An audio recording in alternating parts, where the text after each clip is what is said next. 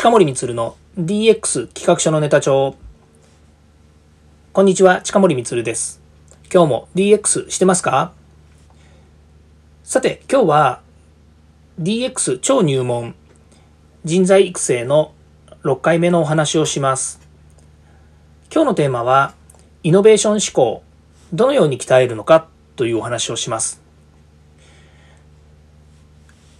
DX の推進をする、またはですね、新しい事業を始めたりとか、えー、いろんなですね、こう、新しいことに取り組む、もしくは今ある現状を打破するために、イノベーション思考しようというふうにですね、言われるケースってあるんですね。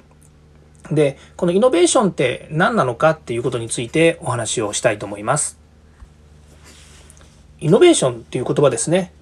これですね、どういうま定義があるのかっていうことなんですけども、これいろいろですね、いろんな言い方があるかと思うんですけどもですね、大体こんなことを言っているんじゃないかということを言うとですね、まあ、イノベーションとは、物や仕組み、サービス、組織、ビジネスモデルですね、こういったものを新たな考え方や技術を取り入れて、新たな価値観を生み出す。そして、社会にインパクトのある革新や刷新、変革こういったものをもたらすことを意味するというようなですね、まあ、こういったことがですね、ネットを見たりするとですね、書いてあります。あれ？って思いません？この話ってデジタルトランスフォーメーションを説明した時の大体の流れと同じですよね。もう一回言いますね。じゃあデジタルトランスフォーメーションの言い方だとどんな感じになるのかですね。えデジタルを活用して物や仕組み、サービス、組織、ビジネスモデルなど、新たな考え方や技術、手法を取り入れた新たな価値を生み出し、社会にインパクトのある革新や刷新、そして変革、変容をもたらすことを意味する。ですよね。ですから、イノベーションって言ってることとデジタルトランスフォーメーションっていうのは、デジタルを利活用するっていう意識を持つかどうかだけでさして変わりはないっていうところなんですよね。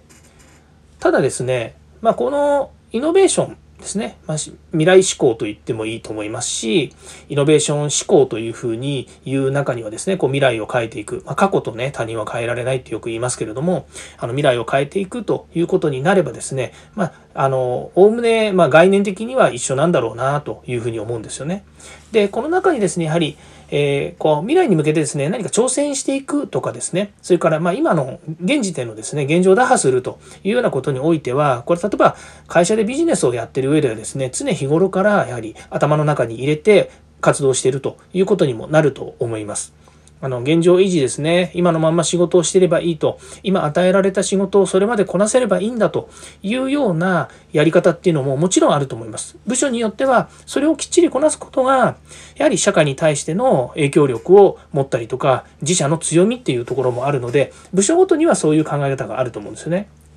ただ、あの、そのような会社が持っているサービスであるとか製品というのは、常に競争の中にさらされていますので、ずっと同じポジショニングを持てるわけでもない可能性があります。ですから、会社としてのサービスや製品というのは常に進化をしていくという意味で、イノベーションを起こすですね。え今の製品やサービスを進化させるということもありますけれども、またそれをですね、新たなビジネスモデルや新たな技術を使ってですね、えー、変えていくということもあります。そういったものがですね、社会全体に与える影響、こんなものがですね、えー、含まれていくとデジタルトランスフォーメーションというような流れになっていくんではないかなというふうに、まあ、定義づけというかですね、概念的には思う次第なんですね。さて、ではですね、どのようにこのイノベーションを鍛えていけばいいのかなというところをお話しします。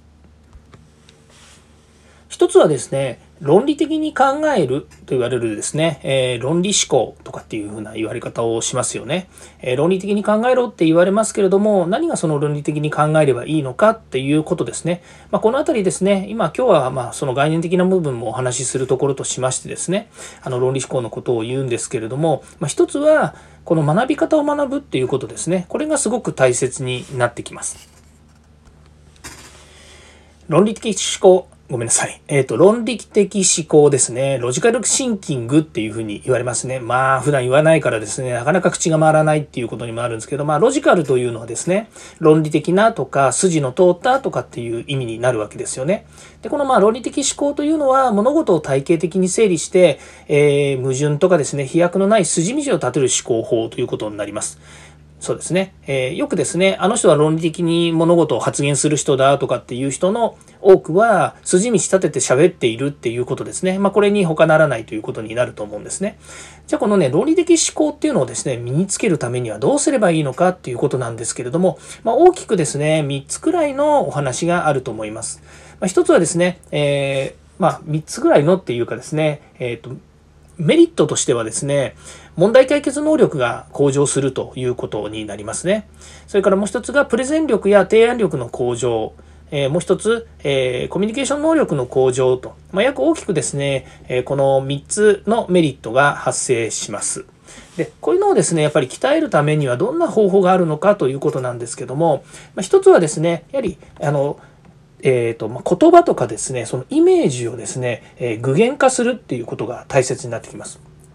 これどういうことかっていうとですね、やはりその普段喋ってる言葉をもう少し具体的に喋りましょうとかですね。じゃあ例えば人がこう説明してる時にですね、えー、その、えー、でしょうね、あっち行ったりこっち行ったりっていう話はもちろん話の飛躍の仕方でによってあるんですけれども、具体的に何をどうすればいいのかっていう明確なですね、内容について、え、お話をするということなんですね。例えば、何々について早めに提出しますねっていうふうなものよりも、何月何日に提出します。もっと言うと、何月何日の午前中には提出をしますと言った方が、より具体的な日にちを設けて、えー、言葉にしているということなんですね。まあ、こういうことがあると思います。でもう一つがですね、えー、自分の思考の癖に気づくということなんですね。で、これはですね、えー、いわゆる自分の思考の癖ってすごくあると思うんですね。例えば、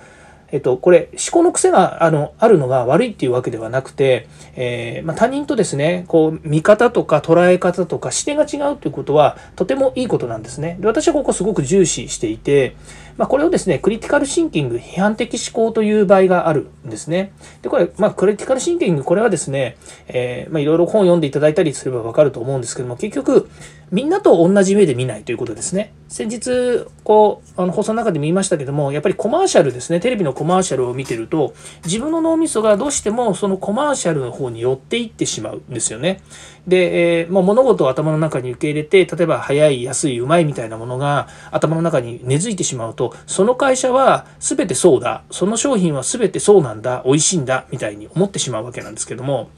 まあ、これをですね、クリティカルシンキング的に考えるとですね、えー、いやもしかすると美味しくないんじゃないかとかですね、え安いと思っても他の方がもっと安いんじゃないかとかですね、早いと思ってるけど、本当にどれぐらい早いんだろうかと。うん。まあ、そんなようなことをですね、えー、思うということが大切になります。で、それがさっき言った自分の思考の癖っていうのはですね、そういうふうに思いがちになってしまうっていうことに気づくことなんですよね。で私はとにかくこの間 CM でですね、散々頭の中でですね、え考えたことでもう今、あの、えー、歯体験していますので、まあ、こういったところをですね、気づいている。まあ、その部分だけですけどね、気づいているってことなんですよね。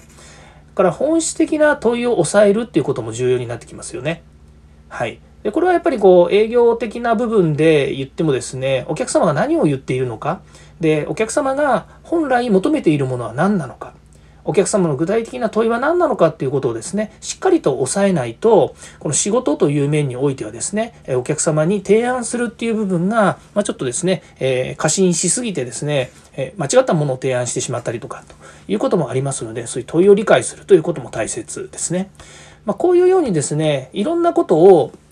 あの捉えて、えー、自分の中でですね、えーあの整理をするということがこのイノベーション思考の中でですね非常に必要な、え考え方に、えなってきます。そのうちの一つが論理的思考ということになります。はい。えーとですね、ここまでお話ししたんですけれども、これ人材育成のお話ではあるんですけどもね、一回でちょっと済まなそうなので、またですね、もう一つ、えー、もう一回ですね、次のところの、えー、なんだこれ、なんて言うんですかね、チャプターというか違う、えっ、ー、と、次のところでまたお話ししたいというふうに思います。え、ここまで聞いていただきましてありがとうございました。また次ですね、え、人材育成の続きをやりたいと思いますので、よろしくお願いいたします。え、近森光でした。ありがとうございました。失礼します。